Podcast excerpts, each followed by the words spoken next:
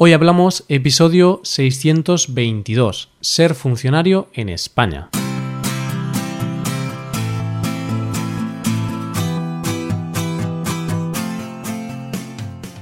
Bienvenidos a Hoy Hablamos, el podcast para aprender español cada día. Ya lo sabéis, publicamos nuestro podcast de lunes a viernes. Puedes escucharlo en iTunes, en Android o en nuestra página web. Recuerda que en nuestra web tienes disponible la transcripción y las hojas de trabajo de este episodio. Con estas hojas puedes practicar vocabulario y expresiones, con ejercicios con soluciones. Y este contenido solo está disponible para suscriptores premium. Así que si quieres acceder a todo el contenido y quieres disfrutar de estos servicios, hazte suscriptor premium en hoyhablamos.com. Buenos días, queridos oyentes. ¿Qué tal? ¿Cómo os va todo? Espero que todo vaya muy bien y hoy tenemos un episodio de conversación, conversación entre dos nativos, entre Paco y Roy. Yo soy Roy.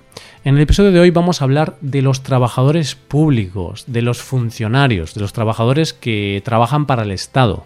Vamos a ver qué es ser un funcionario y las ventajas y desventajas de ser funcionario. Hoy hablamos de ser trabajador público.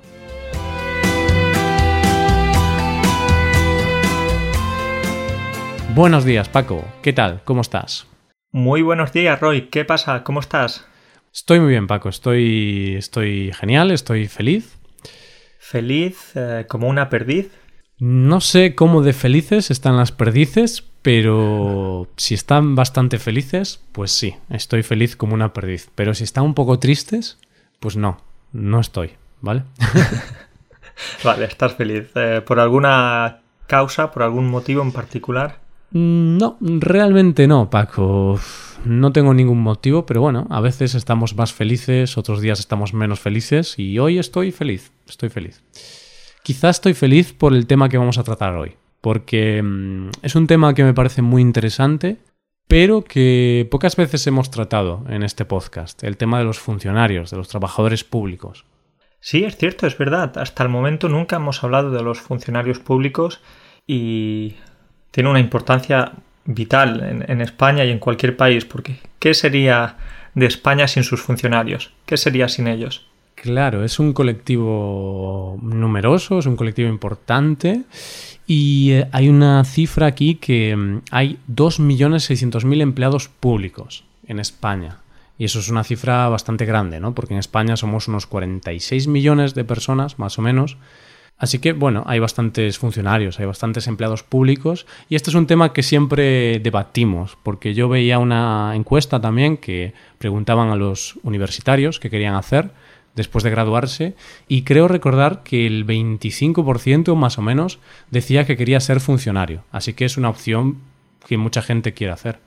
Sí, esto es curioso, Roy, porque muchas personas dicen que quieren ser funcionarios, pero luego si te paras a pensar y hablas con algunos amigos o con gente acerca de este tema, pues la gente dice que, los funcionarios pues viven muy bien, que tienen mucha suerte, que bueno, en general no tienen, no tienen muy buena fama, podemos decir. Hmm.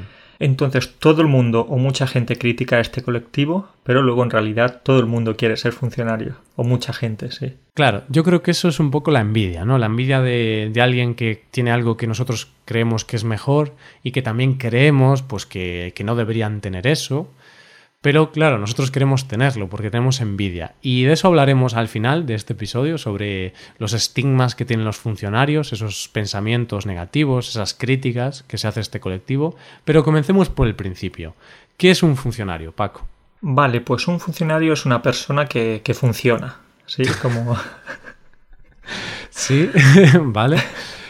Es una persona, bueno, venga, ahora en serio. Pero Paco, todas las personas funcionan, ¿no? Algunas funcionamos más, otras menos. Eso, eso es. Unas mejores que otras, pero más o menos todos funcionamos. Vale.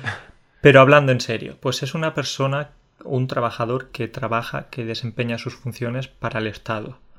Y puede ser de forma fija o no. Por lo general, pues los funcionarios tienen su plaza fija, pero también hay otros casos en los que los funcionarios pues, pueden tener un trabajo no fijo, no tienen una plaza asegurada.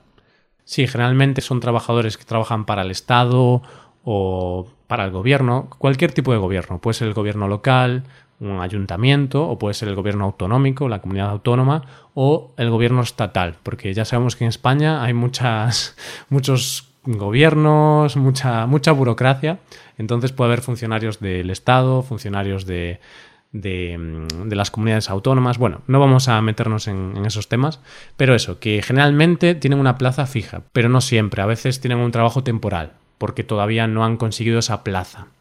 Entonces vamos a hablar de eso, precisamente, de cómo conseguir ser funcionario y tener la plaza, porque cuando hablamos de funcionarios siempre hablamos de la plaza, la plaza. ¿Qué es esto de la plaza? ¿Donde compramos el pescado?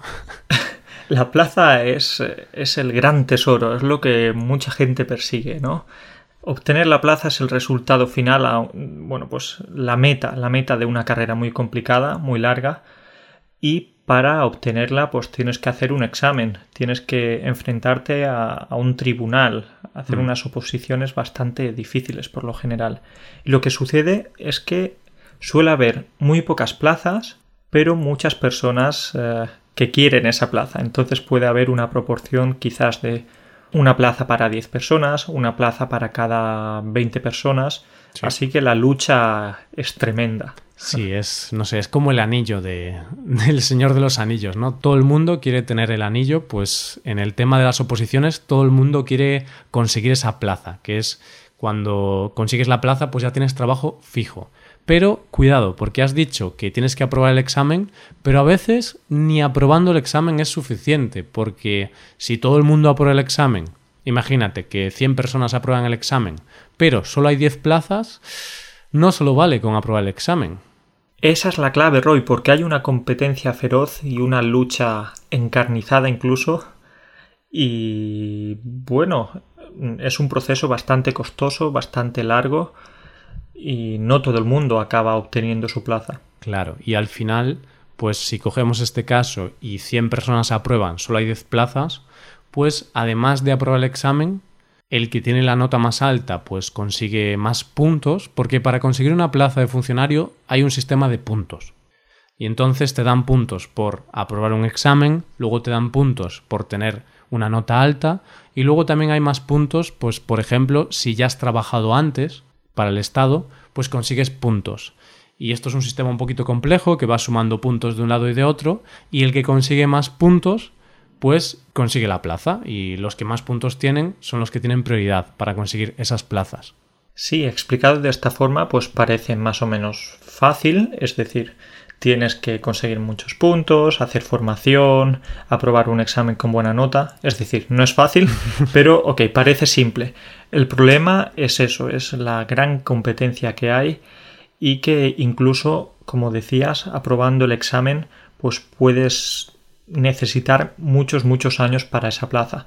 Yo, por ejemplo, tengo algunos compañeros de clase que pues han estado preparándose las oposiciones para obtener plaza y muchos de ellos llevan muchos años, llevan varios años preparándose y no consiguen la plaza, incluso aprobando. Así que es eso, necesitan repetir año tras año y finalmente llegará un día en que consigan la plaza. Pero se necesita mucho dinero, mucho hmm. tiempo, mucho estudio, es un proceso bastante largo. Y llegará un día en el que consigan la plaza o no, Paco, o no. no queremos ser pesimistas, pero Sí es cierto que a veces hay gente que pues que se queda por el camino, podemos decir, que al final se han presentado muchos años y han decidido pues tirar la toalla. Pues a lo mejor se han presentado tres, cuatro años, no han aprobado o han aprobado pero no han conseguido tener los suficientes puntos para conseguir la plaza fija, entonces han decidido pues tirar la toalla y dedicarse a otra cosa. Sí, conocía una persona, a una maestra que estaba preparándose las oposiciones de maestra de educación física. Hmm. ¿sí? ¿Sabes cuántos años iba preparándoselas? Pues no sé, cuéntame, ¿cuántos? Siete años. Y me dirás, qué, qué chica tan... Bueno, pues quizás no es una buena estudiante, no se le da bien. No, no, no. Esta chica es una chica brillante, muy buena. Lo que pasa es que en Andalucía, pues quizás para, para mm, obtener la plaza de maestra de educación física, quizás había, por ejemplo, 20.000 personas y mm. quizás 1.000 plazas. Entonces es bastante complicado, ¿sí? Y esas oposiciones o esas plazas salen cada dos años, no es cada año, ¿sí? Así que, bueno, es normal que haya personas que necesiten dos, cuatro, seis, ocho o veinte años, pero si después de estar ahí 20 años ya estudiando, quizás llega el momento de decir, basta, hasta aquí hemos llegado. ¿no? Porque al final, em, en todos los sitios, pues hay gente que se queda en el camino, ya sea por falta de motivación o porque pues ven que no, que no aprueban y que es muy complicado porque eso, hay, hay pocas plazas y hay muchos opositores, hay mucha gente que está haciendo el examen y entonces es un camino difícil. Pero bueno, también hay otra cosa que tenemos que explicar y es que si apruebas el examen y no consigues la plaza, no consigues el puesto fijo porque pues porque no tienes los suficientes puntos, hay una cosa positiva y es que si apruebas entras en unas listas, ¿verdad, Paco? Exacto, Roy. Entras en las listas, en la famosa bolsa de trabajo, donde los trabajadores, pues dependiendo de, la experiencia que van cogiendo, de los cursos de formación, pues van subiendo para arriba en esas listas o, bajando. ¿sí? claro. Que al final es lo que comentábamos. En esas listas también el sistema de puntos. Cuantos más puntos estás primero. Y esas listas sirven para cubrir bajas para sustituir cuando un funcionario está enfermo o, bueno, por algún motivo está de baja laboral, no puede trabajar, pues se necesita a un sustituto durante dos meses, tres meses, bueno, seis meses, el tiempo que sea, y para hacer esas sustituciones utilizan las listas, esas bolsas de trabajo. Eso es, Roy. De una forma más o menos simplificada es como funciona cómo funcionan estas bolsas de trabajo, el funcionamiento de las oposiciones, pero si te parece bien, podemos hablar de las ventajas y las desventajas que tiene ser mm. funcionario. Porque estamos diciendo que es un proceso muy complicado, mucha gente, mucho trabajo, pero ¿vale la pena esto de ser funcionario? ¿Qué piensas? Claro, porque mm, es lo que decimos, ¿no? Mucho esfuerzo, mucho trabajo, pero si tanta gente dedica tanto tiempo y se esfuerza tanto por conseguir ser funcionario, entendemos que, tiene muchas ventajas, que es algo maravilloso. Pues bueno, mm, según cómo se mire, sí, puede ser algo genial, puede ser algo maravilloso, pero es como todo, todo en la vida tiene ventajas y desventajas, no hay nada perfecto. Así que vamos a comenzar con las ventajas de ser funcionario, que son los principales motivos por los cuales miles de personas en España todos los años se presentan, estudian y intentan conseguir esa plaza de funcionario. Y yo creo que la primera ventaja y la más importante es que tú cuando eres funcionario estás ahí dentro y ya no pueden echarte. Ya una vez estás dentro es muy difícil que te despidan. Entonces, cuando hablamos de funcionarios, hablamos de trabajo para toda la vida. Sí, esto suena bien, ¿eh? A quien no le gusta tener esa seguridad de decir, bueno, pase lo que pase, pase lo que pase, voy a estar trabajando toda mi vida, voy a tener un sueldo, bueno, que, está bien, mm. está bien. Y incluso si haces algo malo, vas a continuar trabajando. No, no, no, bueno. No, si haces algo malo, no, mm, dependiendo. ¿eh? Depende, claro. A ver, si haces una falta muy grave, podrías perder tu plaza, pero bueno, es difícil. Depende del tipo de funcionario que seas. Si eres funcionario del Estado, es decir, del gobierno central, que es como lo más importante, creo que es casi imposible que te despidan, si te digo la verdad, con la legislación que hay ahora, porque claro, la ley siempre puede cambiar. Entonces es casi imposible que te despidan. Las leyes se pueden cambiar, se pueden modificar, pero bueno, es, es difícil que te despidan. Es decir, tú eres maestro o profesor en un instituto y agredes físicamente a un estudiante, Roy, y vas a continuar teniendo el trabajo? Eh, pues seguramente sí. lo, que, lo que te podrían hacer en ese caso es que te quitan de empleo y sueldo, pero claro, te pueden quitar a lo mejor cinco años de empleo y sueldo. Entonces puedes estar cinco años sin trabajar o diez años. No sé cómo es exactamente la, la legislación, pero perder tu plaza de funcionario es bastante complicado. Con la ley actual, ¿eh? Cuidado, que en el momento que el gobierno decida que hay muchos funcionarios y que esto no está bien, pues cambian la ley y ya pueden despedir. Pero actualmente es casi un trabajo fijo para toda la vida. Vale, entonces la parte positiva es que tienes eso, trabajo para toda la vida, tienes mucha estabilidad laboral, eso está, eso está muy bien, ¿sí? sabes que pase lo que pase, cada mes vas a tener tu, tu salario. Claro, en el momento que consigues esa plaza y ya sabes que eres funcionario, pues te compras la casita en la playa, Paco, hipoteca 30 años, porque dices, ya está, voy a poder pagar la hipoteca toda mi vida. Claro, claro. Es decir, funcionario, ser funcionario es como si te tocara la lotería. ya sabes que puedes hacer cualquier cosa y siempre vas a tener unas buenas condiciones. Porque, más o menos, yo creo que las condiciones de los funcionarios son buenas, ¿no? En cuanto a horario, a salario, como hablábamos antes. ¿Qué piensas?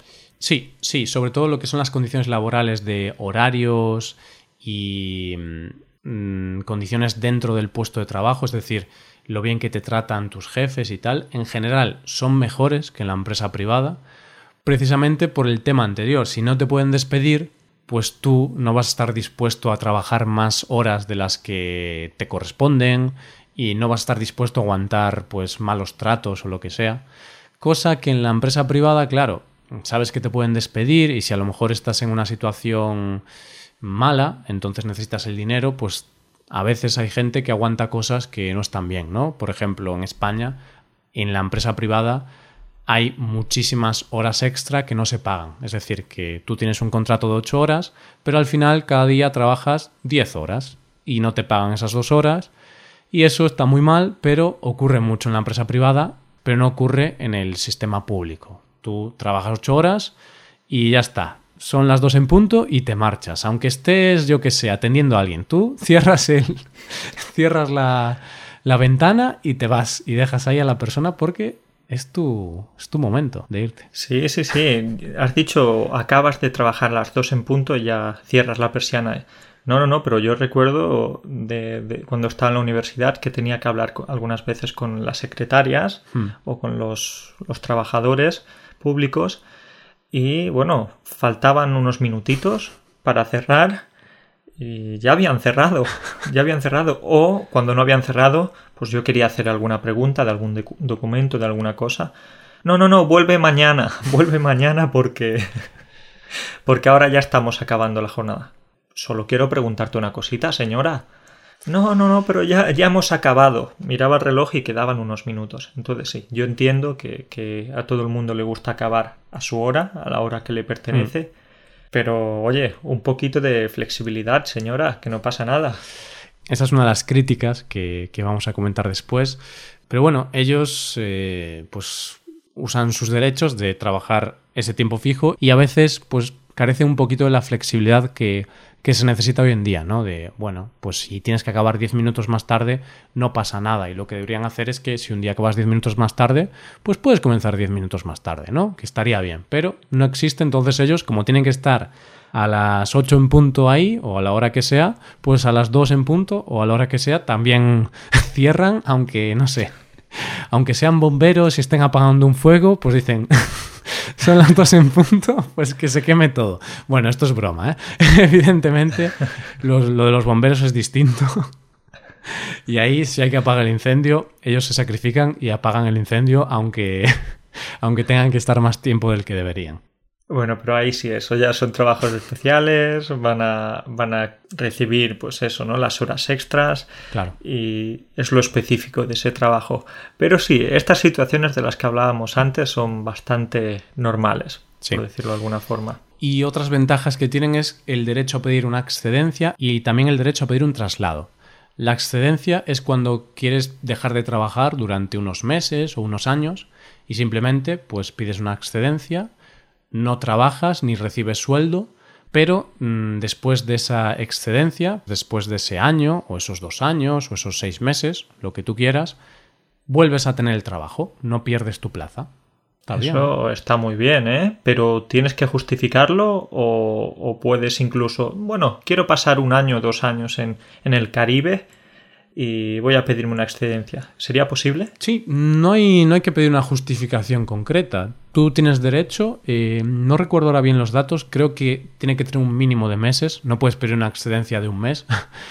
es un mínimo, creo que cuatro o seis meses por ahí. Y luego también tiene un máximo de años. No puedes estar 30 años de excedencia. Creo que el máximo son o 5 o 10 años, no estoy seguro.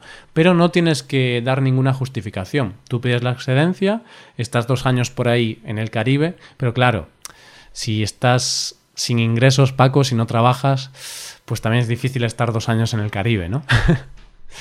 sí, sí, sí, sí. Es decir, puedes comer eh, cocos, puedes mm, intentar eh, pescar algo, pero creo que, no vas a tener mucho dinero para pagar el, el, hotel o el lugar donde estés. Bueno, si duermes en la playa y comes cocos, como tú dices, pues a lo mejor puedes estar allí un, tiempo. Pero no sé, yo creo que al final estarías mejor trabajando tranquilamente. Seguro, seguro. Entonces, no, una excedencia pero controlada, que, que, está bien esto, tener este derecho, pero no creo que a nadie le guste estar tanto tiempo sin trabajar. Hmm. Vale, y el último tema que podemos meter en ventajas, quizás el sueldo, pero aquí depende, porque vamos a hablar en las ventajas sobre el sueldo, pero luego en las desventajas también comentaremos el sueldo. Porque la ventaja es que el sueldo está bien, o sea, es un sueldo bueno, te ganas bien la vida, pero bueno, depende cómo lo mires, porque luego hablaremos de que es un sueldo fijo, entonces tú no puedes negociar el sueldo ni nada de esto. Claro, claro. Entonces, si quieres, hablemos un poquito de, dinero. ¿Sabes cuánto puede cobrar, por ejemplo, un profesor, que es pues, la profesión que estamos hablando hoy? Vale. Un profesor en el instituto. Mm, no sé los datos exactos, exactos, porque en el tema de los sueldos hay una tabla salarial. Entonces esa tabla se divide por grados. Grado A, grado B, grado C, grado D y creo que llega hasta el grado E. Hablo un poco de memoria. Pero mm, luego en cada grado pues depende de la titulación y del puesto. Claro, si tú eres titulado superior universitario, como lo es un profesor, pues sería ya el grupo A, creo yo, que es el grupo más alto. ¿Grupo A o grupo B? Entonces es el más alto, porque tienes una titulación bastante alta. Pero luego, claro, hay complementos, es decir, hay un salario base, luego hay complementos específicos, no sé qué, según dónde estés. Bueno, es un poco complicado, pero en general yo creo que un profesor puede ganar unos 2.000 euros al mes. Más o menos. Más o menos. Eso es lo que tengo yo también en la cabeza. Más o menos 2.000 euros. Pues en las condiciones actuales en España, un sueldo de 2.000 euros es un sueldo bastante aceptable, bastante bueno. Sí, si vemos el sueldo medio, está cerca del sueldo medio y si vemos el sueldo más habitual está por encima, porque el sueldo más habitual son mil y poco euros, entonces está por encima de ese sueldo habitual, pero la media, pero claro, la media también incluye, pues si tú ganas un millón de euros al año, se calcula con, ese sueldo. La media está en 28.000 creo, pero aún así 2.000 al mes son 24 al año, entonces está bien. Claro, entonces, como decíamos antes, Roy, el sueldo puede ser una ventaja, pero también una desventaja. Hmm. Y el problema de eso es que trabajas durante toda tu vida o muchos años en esa profesión y más o menos vas a tener el mismo salario, no vas a tener nunca el doble o vas a cobrar muchas horas extra y estas cosas. Claro, y no puedes negociar, no puedes decir, yo soy el mejor profesor del instituto, por tanto, pues quiero ganar 500 eh, euros más al mes o 1000 euros más al mes. Pues no puedes. En una empresa privada podrías intentarlo, pero en la pública no puedes. En una empresa privada podrías intentarlo y podrías ser también despedido. Claro, pero bueno, imagínate que eres de esos, no sé, recibes el premio al mejor profesor del mundo. Ah, pues a lo mejor. Sí, sí, sí. El director va a tener ahí esa presión porque sabe que si te despide, los alumnos van a ir a tirarle pelotas y globos de agua y, va a pasarlo mal. Claro, por eso mm, es, es, la peor parte del funcionario, que para un nivel bajo, un nivel medio de ingresos está bien, es decir, si tú no tienes unas expectativas salariales muy grandes, pues está perfecto, pero si tú eres un cirujano que quiere ganar medio millón de euros al año, como algunos cirujanos pueden ganar en Estados Unidos o países así, pues es imposible, o sea, en la empresa pública no puedes ganar esos sueldos. Y esa es la desventaja que tiene, que bueno, el sueldo se revaloriza cada año por el IPC, por el índice de precios al consumidor, o sea, suben un 2% los sueldos, más o menos. Así que, bueno, siempre vas a tener dinero para pagar los gastos y tal, pero no vas a poder ganar sueldos astronómicos. Exacto, Roy. Entonces, como desventaja, por un lado decimos, el sueldo puede llegar a serlo, pero también una muy importante y es, como hablábamos al principio, es lo difícil que puede llegar a ser ser funcionario.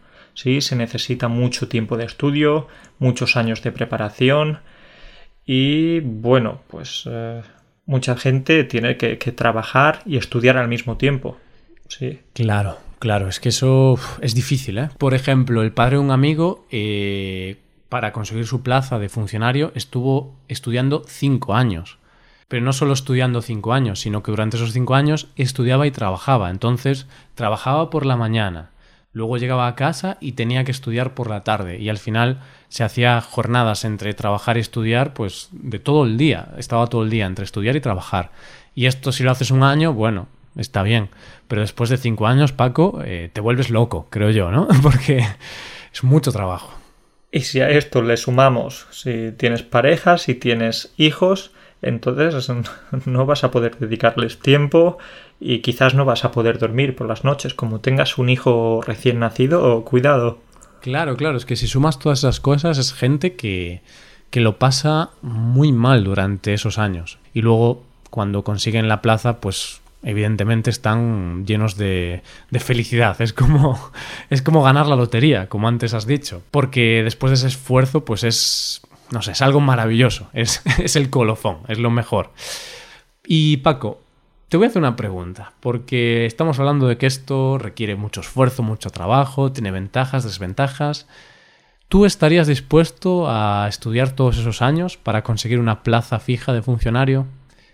Mm, no, no, no, Roy. De hecho, ya lo sabes, que antes de empezar el proyecto de hoy hablamos, o en el, en el primer año de nuestro proyecto no ya hablamos, yo estuve estudiando unas oposiciones para intentar ser maestro de educación primaria, pero mm, decidí dejarlo. Estuve tres o cuatro meses estudiando, no estudiaba mucho porque no me motivaba, estaba trabajando al mismo tiempo, con clases particulares, con el trabajo de hoy hablamos también, y era algo que no, no me motivaba porque yo digo, mm, en realidad yo no quiero estar toda mi vida en el mismo instituto, con el mismo salario, eh, no lo sé, no, no era para mí. Entonces yo sinceramente prefiero la empresa privada a la empresa pública, tengo que decirte. Claro, de hecho ahí está una de las desventajas que acabas de comentar. Trabajar toda tu vida en lo mismo. Requiere tanto esfuerzo.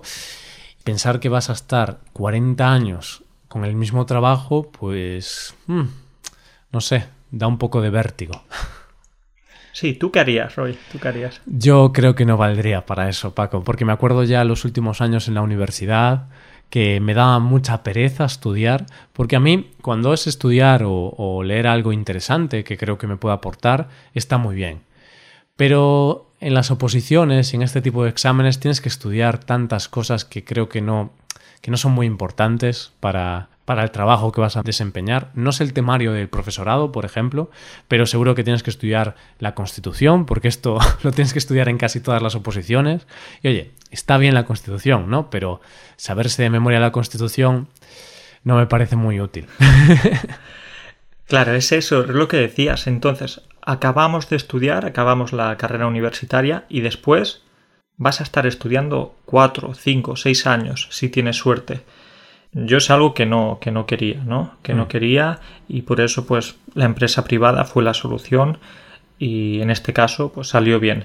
Pero tengo muchos de mis compañeros muchos de mis amigos estudiando las oposiciones y puedo decirte que estos años de su vida son bastante tristes, en el sentido de que no tienen dinero porque muchos no trabajan, se pasan 8 o 9 horas diarias estudiando y saben que es bastante difícil que puedan conseguir una plaza. Por eso, por lo que te decía antes, porque compiten con muchas personas, ¿sí? Claro.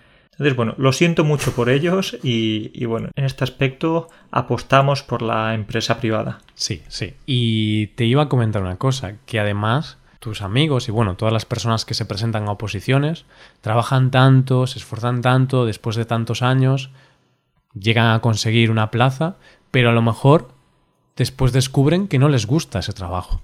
Y ahí ya eso es una desgracia total. Eso ya es, bueno, eso es un problema no solo para ellos, sino un problema también para sus estudiantes, porque los pobres estudiantes van a tener que aguantar a un maestro, a un profesor que no le gusta su profesión. Claro. Y sí, es una desgracia y eso pasa muchas veces, que hay gente que se da cuenta de que no le gusta su profesión, ¿no? Sí. Después de tantos años estudiando. Entonces, bueno, lo siento mucho por ellos. Sí, y es triste, pero, pero ocurre, porque, bueno, apruebas la oposición y a lo mejor solo habías trabajado de profesor, pues tres, tres meses de prácticas o algo así, y después de un par de años dices, uy, en realidad no me gusta tanto esto. Pero como ya has estudiado tanto tiempo y tal, tienes tu sueldo fijo, pues dices, bueno, no está mal, pues me quedo.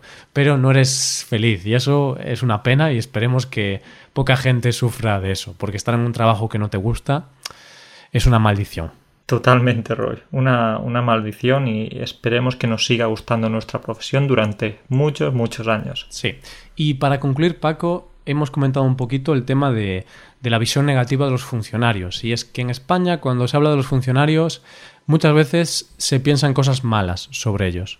Y que es principalmente que son unos vagos y que no trabajan mucho y que hacen descansos muy largos y cosas así, ¿no, Paco? Tú también has Sí, escuchado sí, estas cosas sobre los funcionarios. Lo he escuchado alguna vez, quizás lo he podido comentar alguna vez si estaba enfadado. Uf, esta persona no está en su trabajo, quizás está desayunando. Entonces es bastante típico, ¿no? Que, que los funcionarios se salgan de su trabajo para ir a, a desayunar a una cafetería o un restaurante o donde sea, sí. Claro, por eso tenemos que comentar que, que es una crítica bastante habitual. Luego también se critica eso, que cobran un salario bastante bueno, esos 2.000 euros o lo que sea, y después el trabajo que hacen pues no se esfuerzan mucho o son un poquito vagos, porque como no pueden ser despedidos, pues no tienen ese miedo de ser despedidos si lo hacen mal o si no se esfuerzan. Pero hay que decir que, bueno, esto tiene diferentes lecturas, porque sí que puede haber algunos funcionarios que son vagos, pero sí que hay muchos que se esfuerzan en su puesto de trabajo, que trabajan bien, que no, que no vaguean, no hacen el vago, y por eso yo creo que no podemos generalizar. Sí que a veces hay funcionarios que son unos vagos, pero también hay muchos que no. Así que, bueno, no es bueno generalizar.